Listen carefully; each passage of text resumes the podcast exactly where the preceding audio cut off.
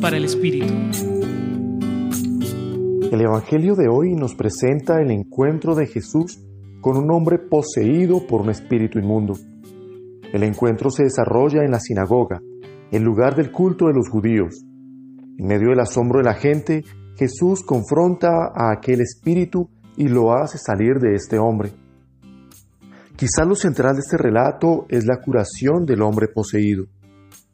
Sin embargo, les propongo que nos detengamos en el asombro de quienes escuchaban la enseñanza de Jesús. Es llamativo que aparezca dos veces en este corto fragmento del Evangelio de Marcos la expresión todos estaban asombrados de su enseñanza. ¿Qué causaba tal asombro?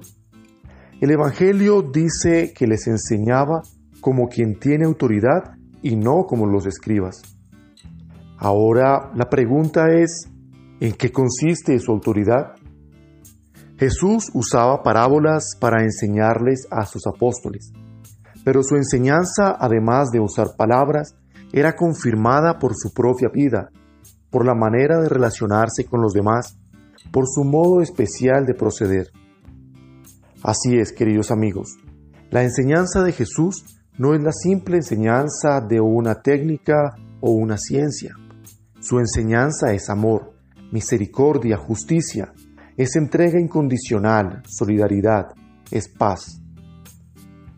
En esta enseñanza se encuentra el auténtico sentido de la vida del cristiano. Jesús vino para que tuviéramos vida y la tuviéramos en abundancia.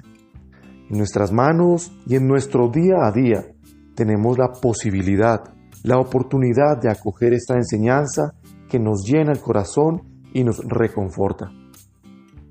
Los acompañó, queridos amigos, Juan David Arteaga Serna, del Centro Pastoral San Francisco Javier, Pontificia Universidad Javeriana.